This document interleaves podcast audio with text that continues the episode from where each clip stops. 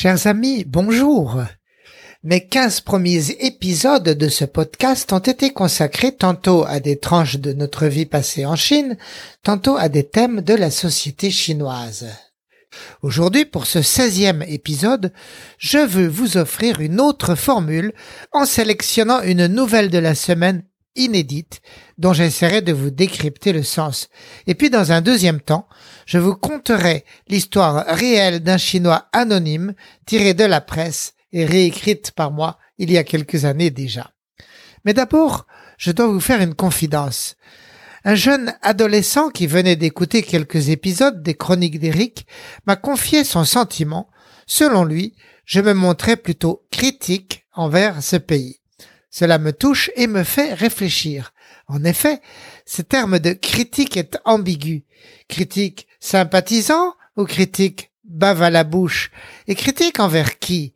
Envers le régime, le peuple, la culture chinoise, la Chine tout entière Et là, je sens bien le besoin de préciser. Que je parle de la Chine ou de toute autre chose, jamais je n'ai écrit pour régler des comptes. Plus exactement, on ne passe pas 32 ans dans un pays qu'on déteste. Du premier au dernier jour, j'ai aimé et apprécié ce pays pour son énergie vitale, son art de se renouveler entièrement et si vite, et même ses manières de faire si différentes des nôtres, mais qui démontrent une grande intelligence et rencontrent aujourd'hui un grand succès, tant dans l'économie mondiale où elle caracole face aux puissances établies, que dans sa lutte contre la Covid, dont le pays est désormais débarrassé, alors que c'est de Chine que le fléau est parti. Évidemment, les valeurs chinoises différentes des nôtres dérangent et choquent parfois, tout en nous forçant à nous remettre en question. C'est inconfortable, mais c'est salutaire.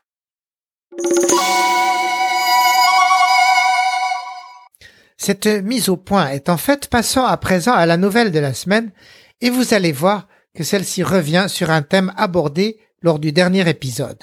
Je vous y décrivais une loi en vigueur depuis le 1er janvier 2021 qui impose aux candidats au divorce 30 jours de délai de réflexion.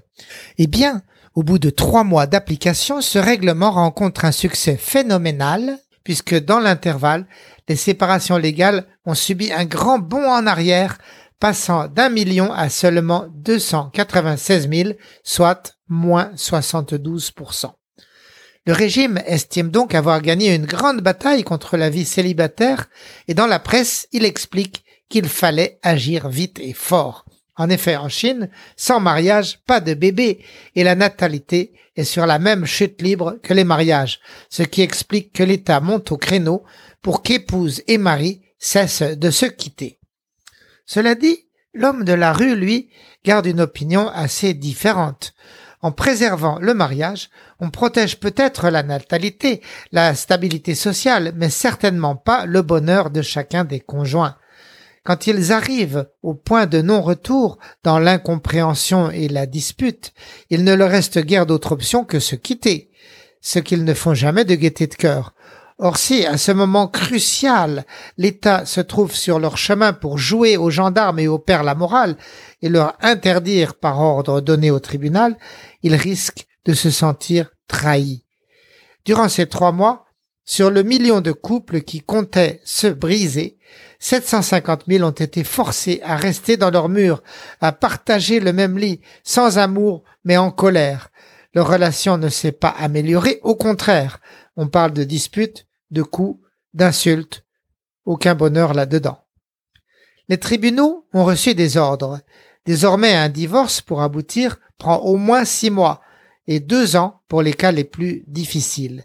Le risque est donc que les jeunes désormais y regardent à deux fois avant de se marier. Et ceux qui restent pris dans la nasse du mariage vont bien trouver des échappatoires, comme celle de disparaître sans demander son reste, ou bien de pratiquer ce qu'on appelait il y a 50 ans le divorce à l'italienne, l'assassinat du conjoint, dont les cas sont en train d'exploser. Autrement dit, le résultat de cette loi en termes de stabilité sociale et de natalité, entre autres, risque de s'avérer bien moins bon que si on avait laissé faire la nature et laissé les jeunes décider pour eux-mêmes. Même l'État chinois, tout puissant, ne peut pas empêcher de s'exprimer les instincts et aspirations des gens.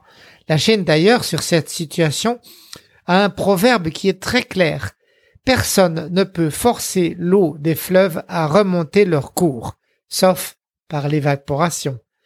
Et on peut imaginer que c'est ce qui risque d'arriver au mariage en Chine si l'État insiste pour garder sa loi autoritaire sur la jeune génération, imaginée par l'ancienne, sans la moindre idée de ses aspirations.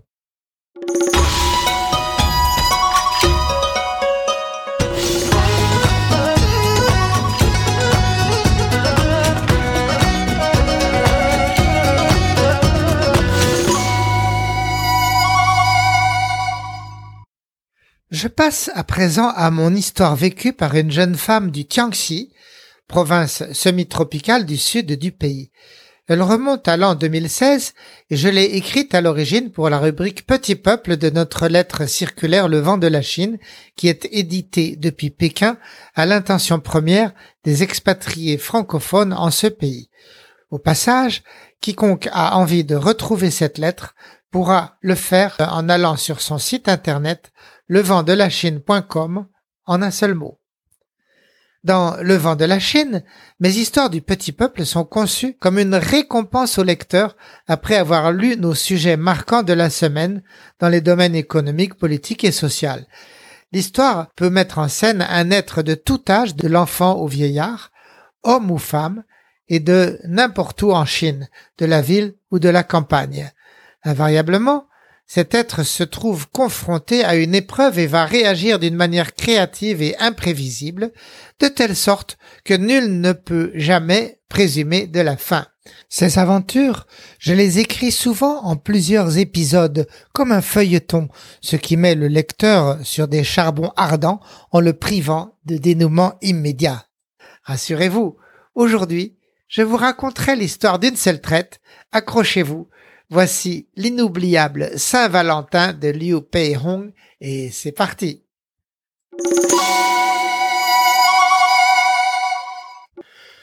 À Wuning, dans le Tiangxi, le jeune Liu Pei-hong était un joueur invétéré, pas vraiment le mauvais bougre, mais incapable de résister à son vice. Il était le résultat de 40 ans de planning familial limitant les naissances à un enfant par couple. Depuis sa naissance, ce fils unique avait été couvé par la mère et les grands-parents, tandis que le père, voyageur de commerce, passait le plus clair de son temps hors du foyer. Ce petit empereur, comme on dit en chinois, n'avait donc fait que ce qu'il voulait. Sa famille au sens large avait rivalisé pour lui faire des cadeaux avant même qu'il ne les désire, et il s'était toujours fait pardonner ses incartades. Tout cela lui donnait un ego surdimensionné et l'impression que le monde n'avait rien à lui refuser. Dès l'enfance, sa mère promettait à son enfant du miracle les plus brillantes destinées, un gaokao ou baccalauréat qui lui assurerait une carrière brillante, au moins une place en or dans la belle société, avec euh, voiture et appartement de fonction et vacances payées aux plus beaux endroits de la planète. Seul petit problème, le jeune Pei Hong ne comprenait pas une chose. Si, à la maison, on lui donnait sans effort ni délai tout ce qu'il désirait, pourquoi la vie devrait être différente en société? Et pourquoi devrait-il se mettre à bachoter la nuit comme tous les autres? Dans sa ville de Wuning, bien d'autres plaisirs l'attendaient, autrement plus tentants que les cours de maths et les devoirs jusqu'à pas d'heure. La rivière Xiuhe traversait sa ville d'est en ouest, caressant de ses vaguelettes chaudes ses îles boueuses, ses roseaux et ses canards. Le lac Sihai était à deux jets de pierre, un endroit formidable pour se baigner au printemps en faisant l'école buissonnière et pour passer l'après-midi en barque. L'orée de la ville lui offrait aussi une luxuriante forêt où le garnement n'aimait rien de plus que d'aller dénicher les œufs des passereaux ou des grives. À quatorze ans, Liu Peihong connut d'autres plaisirs, entraîné par un autre vaurien vers l'Internet café, avec ses ordinateurs aux grands écrans et ses centaines de jeux piratés. Il en devint esclave, ne s'en arrachant chaque jour qu'au dernier moment pour rentrer souper à la maison. C'est aussi à cette époque qu'il commençait à jouer le soir au mahjong avec les copains à l'argent que ses grands-parents lui donnaient en secret ou qu'il dérobait dans la bourse de sa mère, laquelle faisait semblant de ne rien voir. Autant dire qu'en juin 96, notre jeune passa son bac sans avoir bochoté et obtint de piètres notes, ruinant les espoirs de ses parents. Suivant son habitude, il ne s'en soucia guère. Influent dans la ville, ses parents le placèrent au bureau des parcs et forêts. Puis, à 25 ans, en 2003, ils trouvèrent pour lui un beau parti, une jeune employée de banque du nom de Pao Hua, d'excellente famille et qui gagnait bien sa vie.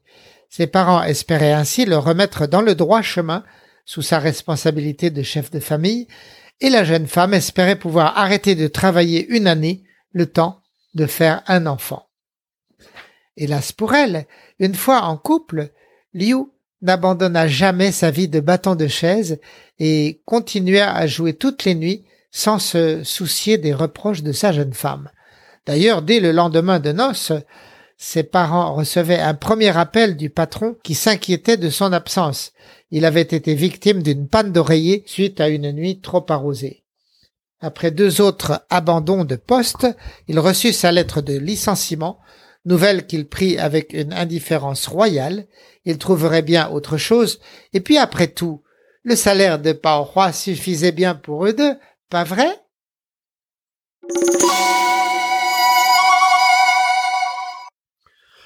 Le soir même, il découchait et ne se donnait bientôt même plus la peine de revenir. Une semaine, un mois, il resta en fugue, se contentant de donner de temps en temps à Roi des nouvelles depuis un portable inconnu.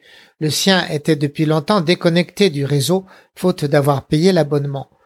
Au bout du fil, avec morsure au cœur, Roi pouvait entendre des rires de femmes, des tintements de verre, un brouhaha de tripots. Roi explosa la nuit du 13 février 2016 en plein congé du Nouvel An chinois. Pei Hong venait de rentrer de deux mois d'errance, ses vêtements sales et complètement ivres, réclamant à manger. Sans dire un mot, en épouse dévouée, elle mit de l'eau à bouillir pour lui préparer des nouilles instantanées, tandis qu'il restait vautré dans le sofa. Intérieurement, toutefois, elle bouillait d'indignation, la fumée lui sortant des sept orifices du visage. En lui tendant son bol, elle ne put se contenir davantage. Nous rapportes-tu de l'argent cette fois? Mais Pei Hong, slurpant ses nouilles à grands traits bruyants, garda le silence. Quand il eut fini, il lui déclara, grand seigneur, Femme, je te donnerai demain mon argent. Maintenant je suis fatigué, laisse-moi dormir. Puis il se dirigea vers le lit et s'y jeta comme une masse, sans prendre la peine de se déshabiller. Pao passa la nuit à ses côtés, fulminante, incapable de trouver le sommeil. Pendant ce temps, Liu Peihong ronflait comme une scierie. N'en pouvant plus, elle se releva au petit matin et se penchant sur lui, lui fit les poches, cherchant son portefeuille. Elle l'ouvrit. Il ne contenait que vingt-trois yuan en billets graisseux à peine trois euros. Furieuse, elle le réveilla en frappant sur la poitrine de ses petits poings fermés. Pendant tous ces mois, qu'as-tu fait? T'as tout dépensé, tu ne ramènes rien, tu, tu joues et couches avec des femmes toutes les nuits. À trente-huit ans, ne deviendras-tu jamais adulte? Et cet enfant, quand comptes-tu me le faire? Cette fois, c'en est trop. Ahuri, redressé sur le lit, Pei Hong se frottait les yeux sans répondre. D'ordinaire, dans ces crises, elle finissait par se calmer. Il n'avait qu'à attendre, croyait-il. Mais, pour Pao Hua, la coupe était pleine. Ayant passé son manteau, muette de rage, elle partit pour le commissariat. Voyant sa détermination inébranlable, il la suivit, l'implorant en vain de lui pardonner. Arrivé au poste, anxieux de sauver la face, Liu Peihong entra en premier, espérant ainsi donner aux agents l'impression de ne pas se laisser mener par le bout du nez par sa femme. Mais les policiers étaient tout disposés à entendre la plainte de Pao Roi. C'était un dimanche matin du 14 février de la Saint-Valentin, la fête importée des États-Unis, très populaire en Chine. Ce soir-là, traditionnellement, les amoureux sont censés sortir au restaurant et les filles se faire gâter par leurs amants. C'est donc un jour banal et plutôt creux pour les forces de l'ordre qui s'ennuient et ouvrent tout grand leurs oreilles et leurs mirettes. Parfois, leur déballa donc tout le linge sale du couple, les passades du mari, son vice du jeu, des femmes et la presque année passée avec elle à vivre à ses crochets. Elle conclut fièrement. Messieurs les policiers, je vous en conjure, vous êtes mon dernier espoir. Causez avec mon homme, apprenez-lui enfin à être un bon mari.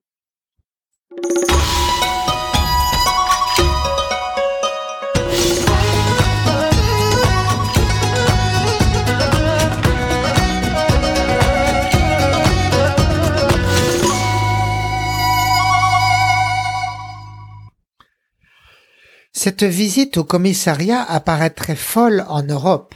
Elle est banale en Chine, où le rapport à l'autorité est différent.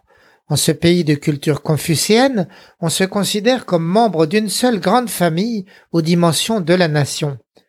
Lors des disputes de voisinage, la police peut faire office de rabibocheur, étant redoutée mais aussi ressentie comme au service du peuple. Ayant patiemment écouté Roi, l'officier de service invita chaque époux à décliner son identité. Mais alors que la jeune femme récitait d'une voix claire son nom et prénom, le mari pâlit, balbutia un nom évidemment faux et inventé. Et comme un des policiers l'invitait à cesser de galéger, il explosa. En voilà assez maintenant, la plaisanterie a assez duré. Chérie, rentrons à la maison et il tenta de la saisir par la main et de prendre la tangente. Dès lors, sur signe de l'officier, les autres policiers le fouillèrent en quête d'une pièce d'identité. Comme par hasard, il n'en avait pas. Ils demandèrent donc à Barois le nom du mari, le reportèrent à l'ordinateur central, et dix secondes plus tard apparaissait un flash clignotant rouge sur écran dénonçant Liu Peihong comme objet d'un avis de recherche pour création d'un réseau de paris clandestins. Eh bien, mon gaillard, conclut l'officier en se frottant le menton, tandis que les sbires lui passaient les menottes, tu as bien gagné ta journée. Tu vois, c'est la preuve qu'il ne faut jamais enquiquiner sa femme un jour de la Saint-Valentin. Et à ces mots facétieux, tout le commissariat de se tordre de rire. Refusant de s'avouer vaincu, le malheureux Peyrong tentait de lutter. Mais enfin, pourquoi vous m'arrêtez? Nous sommes venus de notre plein gré pour régler une affaire familiale. Je me plaindrai, je vous attaquerai au tribunal. Atterré, sa femme tenta maladroitement de refermer la boîte de Pandore. Camarade agent, ne pourriez-vous pas oublier tout cela? Laissez-nous partir, et on se disputera plus. Jamais de jamais on reviendra vous embêter. Promis. Hélas, ma petite dame, lui fit l'officier, cessant de rire. Votre mari doit rendre des comptes, et notre devoir est de le garder en détention. Ce qui est fait ne peut être défait. Et c'est ainsi que Roi repartit chez elle en pleurant. Un peu tard, elle se rendit compte qu'à se croire trop maligne, elle avait causé la catastrophe. Pour atténuer le sentiment de sa faute, elle se disait que son mari n'en prendrait peut-être pour pas trop lourd s'agissant d'une première inculpation. Quelques mois de tôle tout au plus. Ce serait suffisant peut-être pour lui ôter l'envie de gaspiller sa jeunesse dans la débauche. Et pour toute la durée de son emprisonnement, elle se promettait de lui porter chaque semaine des pommes, des cigarettes ou des tiaozi, raviolis chinois. Mais elle ne pouvait pas se leurrer comme fête de la Saint-Valentin, on aurait pu trouver mieux, et chaque nuit désormais viendrait la tarauder le regret de n'avoir pu se taire. Elle aurait dû le savoir, à tout prendre, un mauvais mari en liberté vaut mieux qu'un mauvais mari emprisonné. Avant de nous séparer, je vous confie le proverbe de cette histoire, Ti Sheng à savoir fumer par les sept trous. En France, on n'a jamais comptabilisé ainsi les traits du visage, et pourtant, comptez-les, ils sont tous bien là, sur votre visage comme sur ceux de tous les humains et de tous les mammifères même. La bouche, deux oreilles, deux narines et deux yeux, ça fait sept. Tous en train de cracher la fumée de rage. On n'est pas plus expressif. Ah, j'allais oublier de vous dire, le 4 juin va sortir Robinson à Pékin, la bande dessinée publiée par Urban Comics, filiale de Dargo.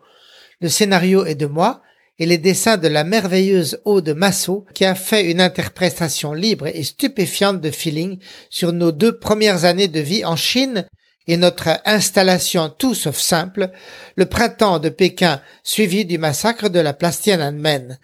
Pour commencer, il y aura une présentation vente et signature à Paris le 4 juin, librairie La Friche dans le 11e, et une autre à Bordeaux, chez Mola, le 12 de 15 à 19 heures.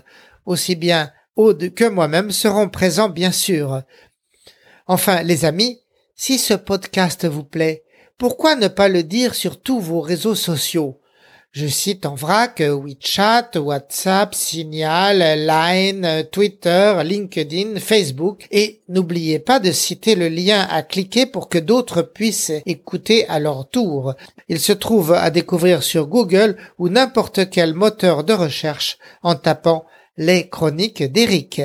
Et voilà, c'est tout pour cette semaine. À bientôt les amis.